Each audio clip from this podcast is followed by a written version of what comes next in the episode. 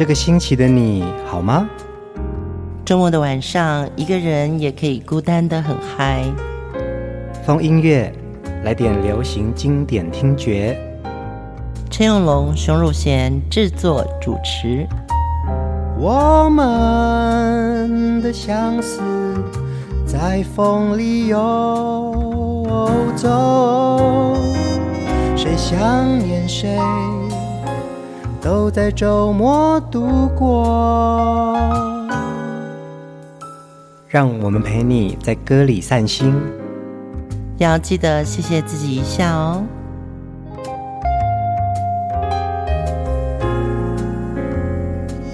欢迎收听风音乐，我是陈永龙，嗨，我是熊汝贤。这一周的音乐人物呢，是华语歌坛有“云式唱腔”的许茹芸。嗯嗯，他的那个轻柔的气音，跟她那个虚实之间的那个转换呢，嗯，她跟王菲有很大的不同。对，可是呢，两个都是有气音气质的女生，而且她掌握的非常的好啊。从上一集我们听到的经典好歌啊，到呃二零二三年，其实我有在视频的网站上面看到。许茹芸近期的演出，他还是声音非常的好哎。嗯，我觉得因为他的底子，第一个他是学音乐的人，嗯，他主修声乐，副修钢琴嘛，嗯哼哼，所以他对音乐的那个基底很好。然后再来就是他曾经在民歌西餐厅被发掘的时候，他有了一些舞台经验，嗯，而且他是唱流行歌，对，因为学声乐的人发声的歌曲应该都是古典派的，嗯，对，所以。要学古典的人来唱流行音乐，要有一个起承转合的机会，嗯，机缘呢？对对对，对。他在一九九五年出道的时候呢，第二张专辑嘛，《泪海》，对不对？对，嗯，他就被大家认识，而且这首歌就一炮而红。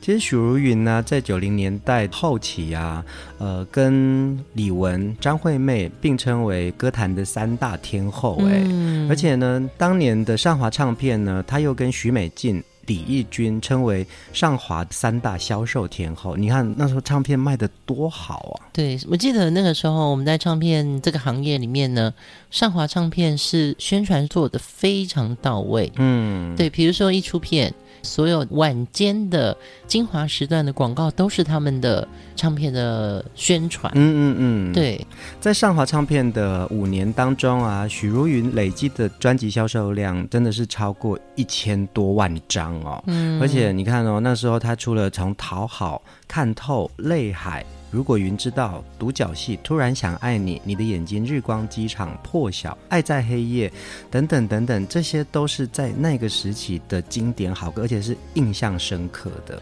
许茹芸从小就学习钢琴，所以她的那个乐理本身就很好。对呀、啊，对呀、啊。再加上她的声音哦，我们刚刚讲说她的转音真的很美，嗯，是因为她刚好唱到的歌型。很适合他的转换，嗯，我觉得当年为他写歌的幕后的音乐人啊，也是鞠躬绝尾。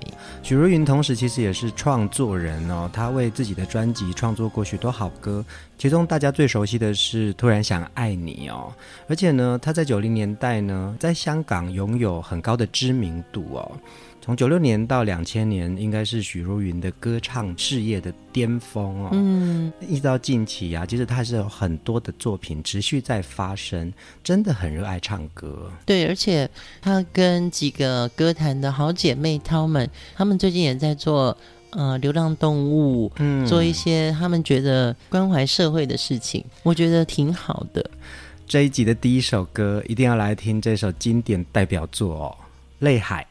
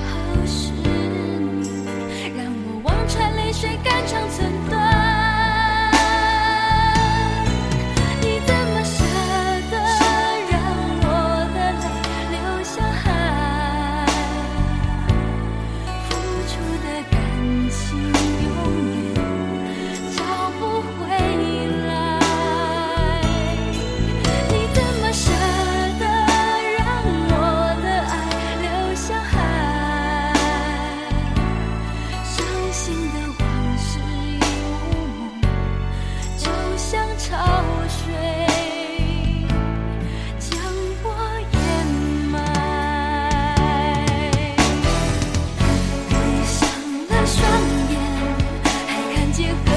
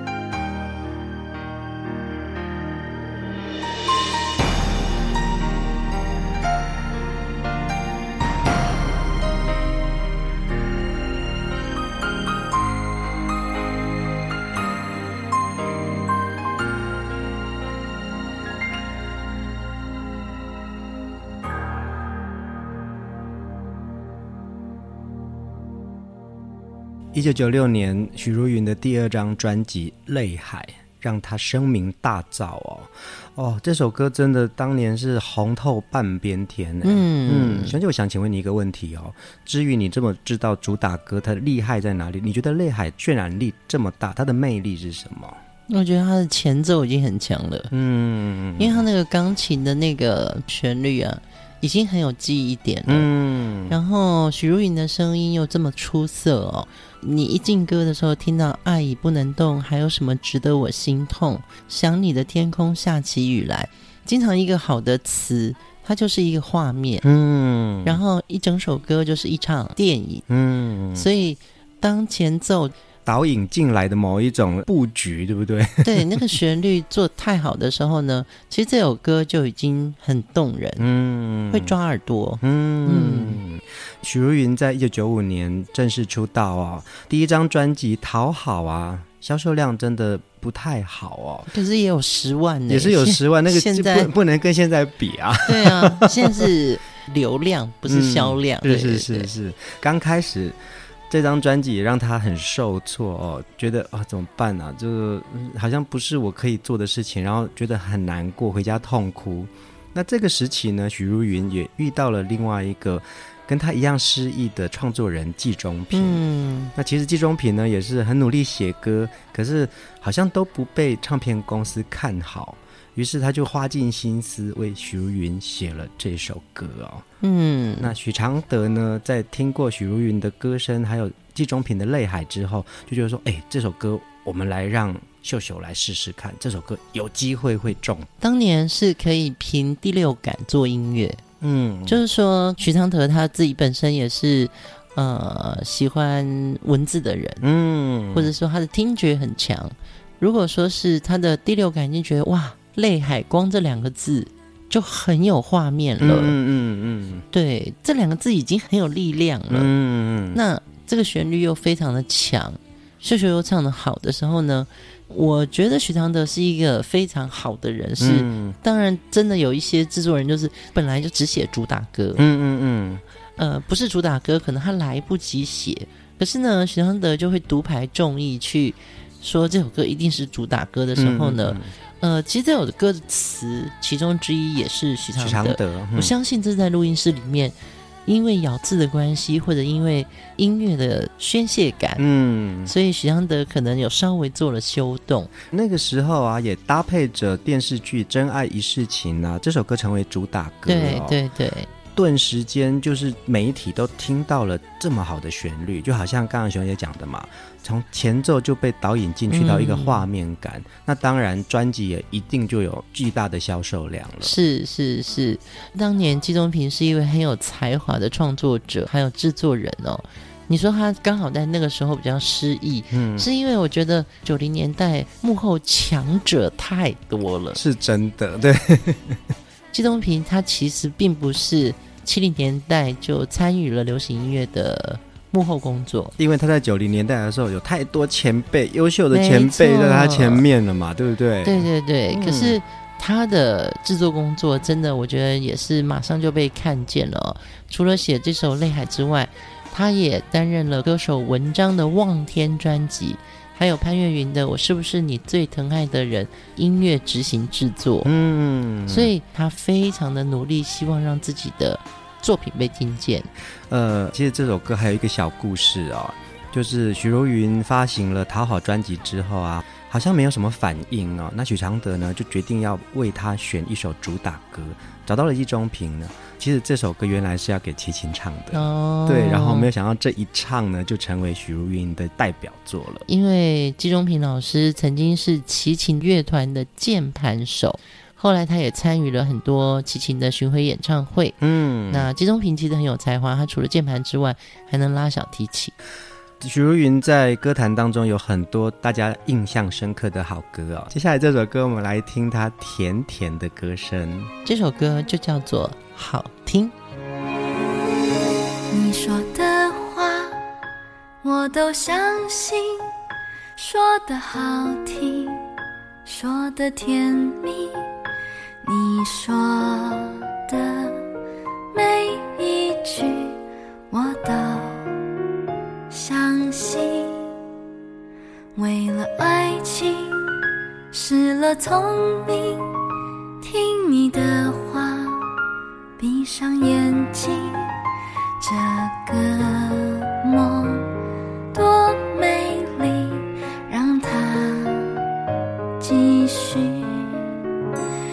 说的话总那么好听，你爱不爱我不能确定，也许你只把它当游戏，我却爱得。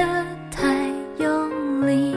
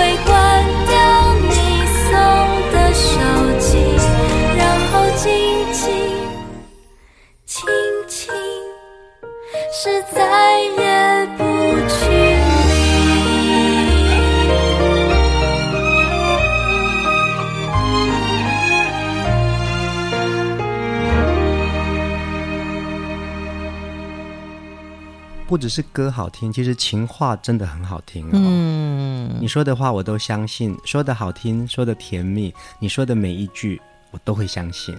为什么许茹芸她唱出来的歌，不管是她的哭，或者她的笑，或者她的撒娇哦，你就会觉得在她身上，她就是一个活灵活现的人。嗯，对，我要这样讲是，突然我的画面就回到了九零年代，像我看到王菲，她唱什么歌，她都是。天后，嗯，她有一种不食人间烟火的感觉，可能跟奇遇比较接近，比较高冷，是不是？对，就是你 reach 不到她的那个接地气的感觉，嗯嗯，但是你会非常喜欢她，仰慕她。我另外又想到了莫文蔚，嗯，莫文蔚就是一个又蹦又跳，对，然后她也是一个巨星，你会觉得莫文蔚的感觉就很像是一个非常洋派的女生，对。什么事情他都比别人先激动，先开始笑开来。嗯哼。那许茹芸呢？你再回头听她的歌，她其实比较像隔壁房间的那位爱唱歌的女生。哎，没错，没错，没错。嗯，对，就是她每天的表情，或者是她可能在房间里面。弹弹琴的那种情绪，嗯，你可以知道今天的他是什么样子。这也是许茹芸给我的感觉，就是包含她从呃《泪海》之后啊，被大家印象深刻之后，我一直觉得她的形象其实就像是一个邻家女孩，喜欢音乐的，跟我们很靠近的一位大姐姐、小妹妹这样。对，或者说就是闺蜜，嗯，对不对？对，我觉得许茹芸有那种。穿的很好看的闺蜜，没错没错。然后我们会在阳台上一边浅浅的喝着红酒，嗯，然后一边聊说：“我跟你讲，昨天那男的帮我披了外套，我突然想爱你，嗯，我就写了这首歌。”许茹芸从九六年开始呢，知名度大开之后啊，那一直到二零零四年，其实她的频繁工作还有持续不断的呃出片量啊，她在二零零四年决定暂时休息哦，独自到纽约留学了一年哦。在这期间呢，她也参与了舞台剧的演出。二零零五年呢，也参与了林奕华的舞台剧演出哦。嗯，那在这个时期，他也转换了一下个跑道，就到了种子音乐。那这首好听呢，就是吴克群为他量身打造的一首创作。对对对对，因为那时候种子旗下呃也有吴克群、许茹芸，我记得还有于台烟。嗯，对对对，嗯。接下来我们来听另外一首许茹芸的歌，《爱就爱吧》。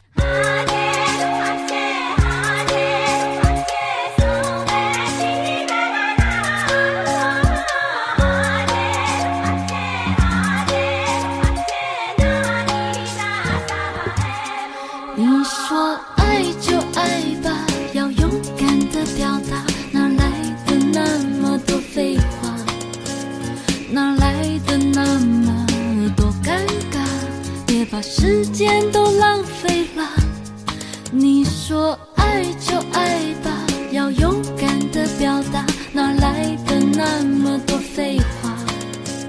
哪来的那么多尴尬？把时间都浪费了，爱就爱吧。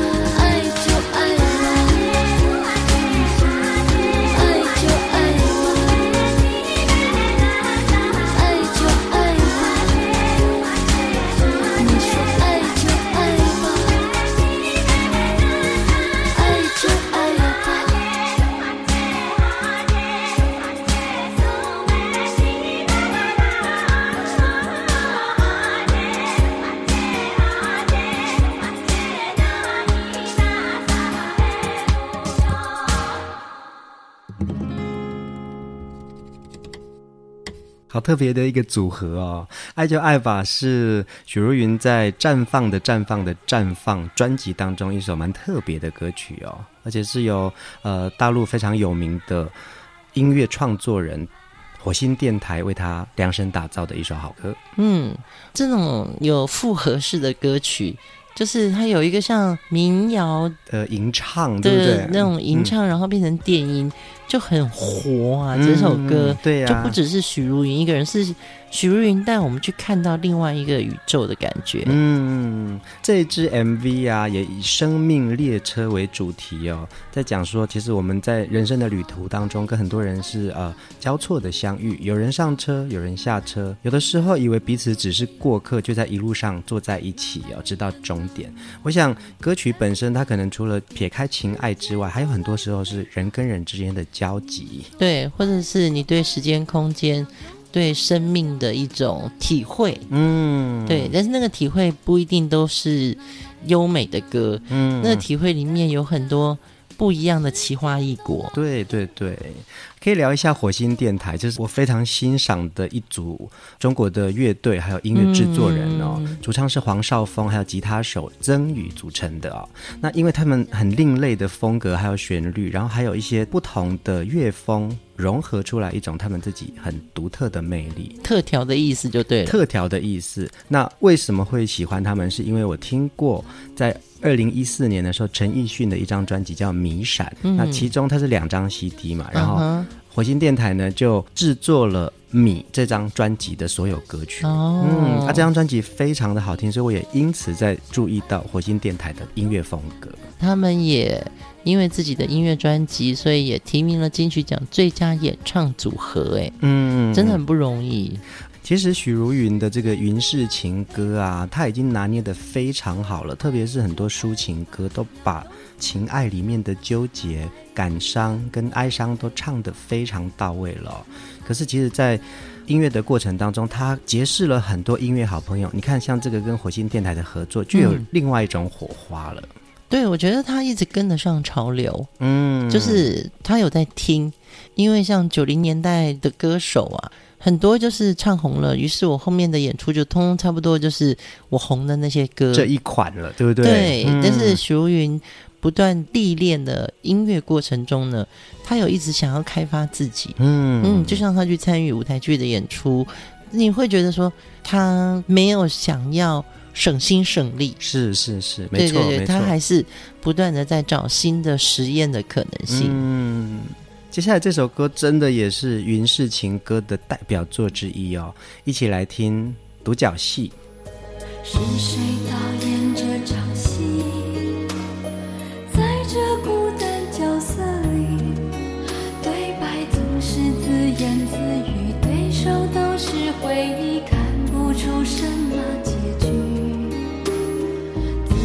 始终全是你，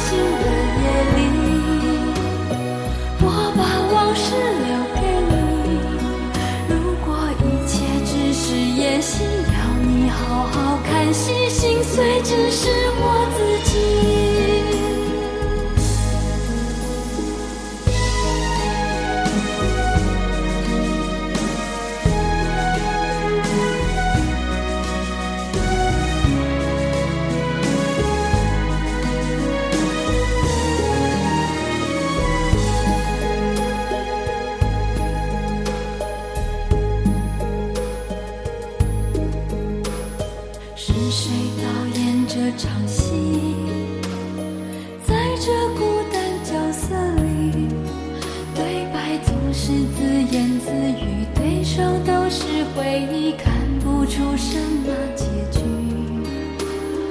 自始至终全是你。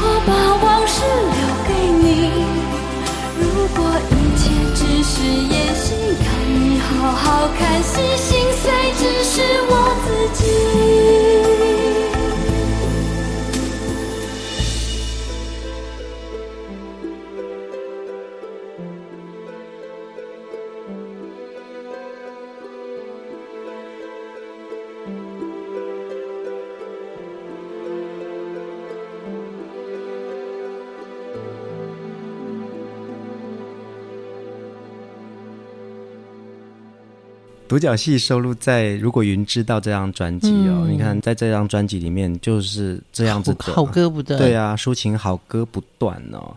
其实许茹芸刚刚在讲的，她很像邻家的小妹妹、大姐姐，而且她有一种很独特的艺文气息耶。她自己本身也是一个气质很优雅，然后她喜欢参与不同的艺文活动。嗯，我觉得这是在她身上本身显现出来的。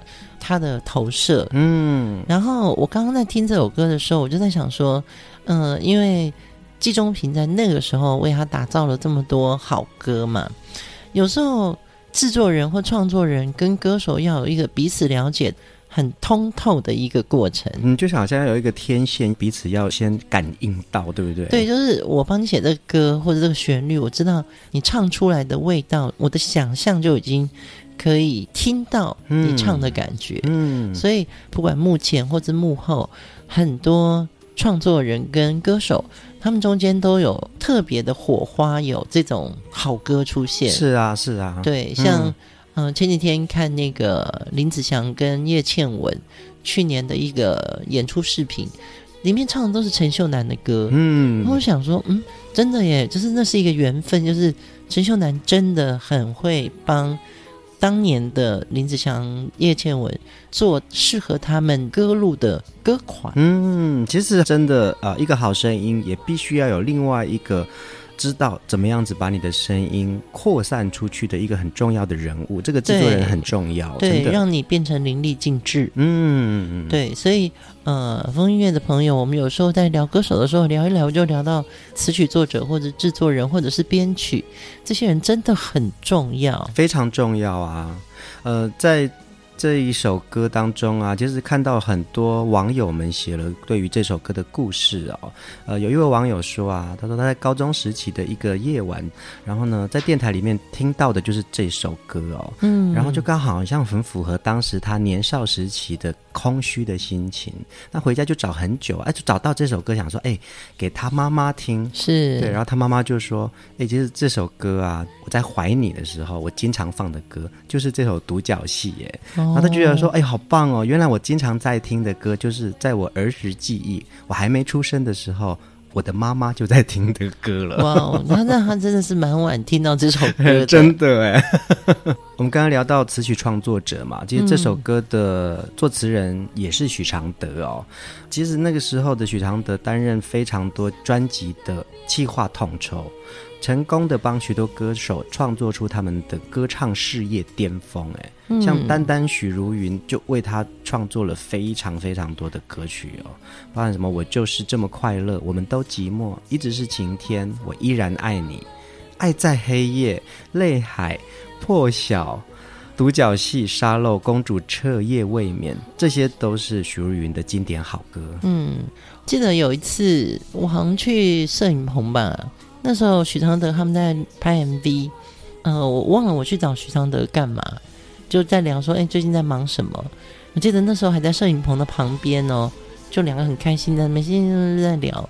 他就跟我说，我前阵子到日本去，嗯，然后我想说，哦，去日本，嗯，拍东西哦，嗯，他就说，对，歌赶不出来，但是 MV 已经拍好了。然后我就说，这是什么呢？我说哈，你们可以这样子哦，嗯，那怎么去对嘴呢？因为通常拍 MV 副歌，歌手都要对一遍嘴嘛。就会说没办法，然后我们就去了一个日本的地方，叫做日光，嗯，然后我们住了一个民宿。我写不出来歌词，但是就先拍了画面了，因为出版的时间已经定好了嘛。时间在即，对不对？对对对，所以他就说，于是我那首歌我就叫《日光机场》哦，因为那个民宿的老板好像也有讲一段故事，是跟机场有关系的。嗯，那阿德听了很感动，嗯，所以就写了一首歌叫做《日光机场》。你说那个时候他做企划统筹是非常忙碌，而且他又要去创造这些美好的。歌曲让大家能够感受得到。下一首歌曲也是许昌德作词哦，郭子作曲。我们来听《破晓》。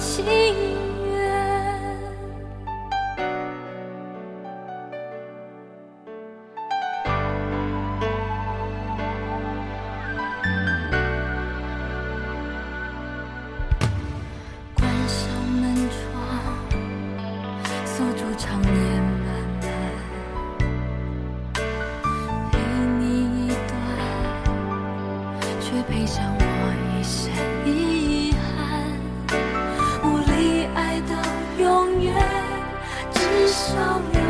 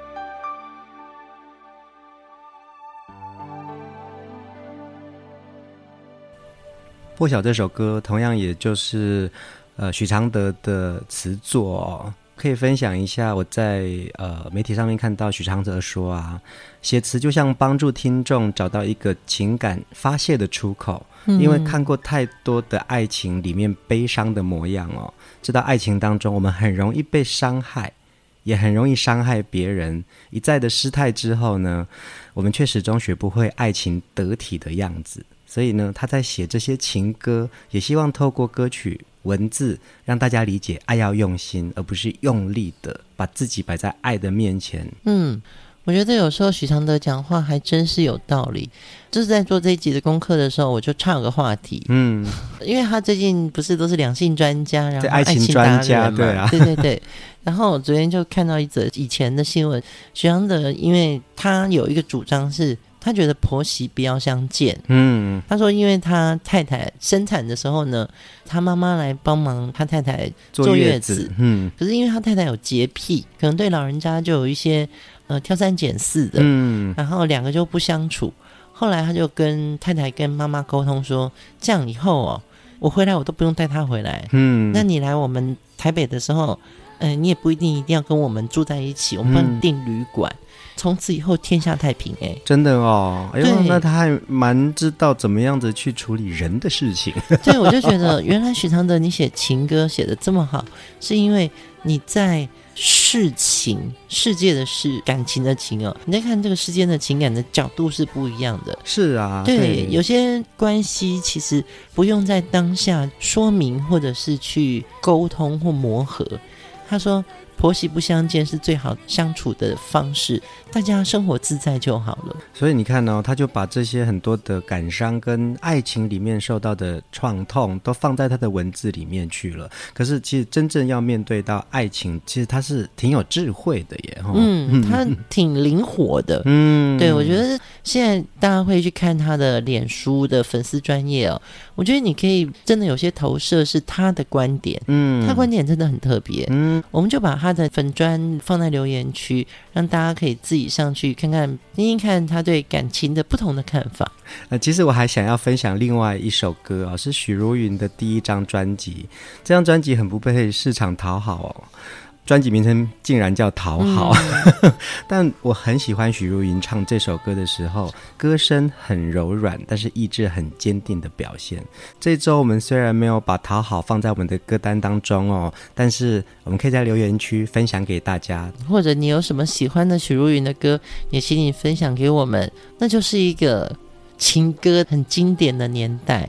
今天的最后一首歌，我们就来听许常德跟我说他在。日本的日光这个地方为徐如韵写下的这首歌《日光机场》，我们就在这首歌当中跟大家说晚安，晚安。天一亮的机场，含着冰的眼眶，日光太温暖，一碰融化泪两行，没有根的飘荡。孤单已难计算，绝望莫非是爱你最后的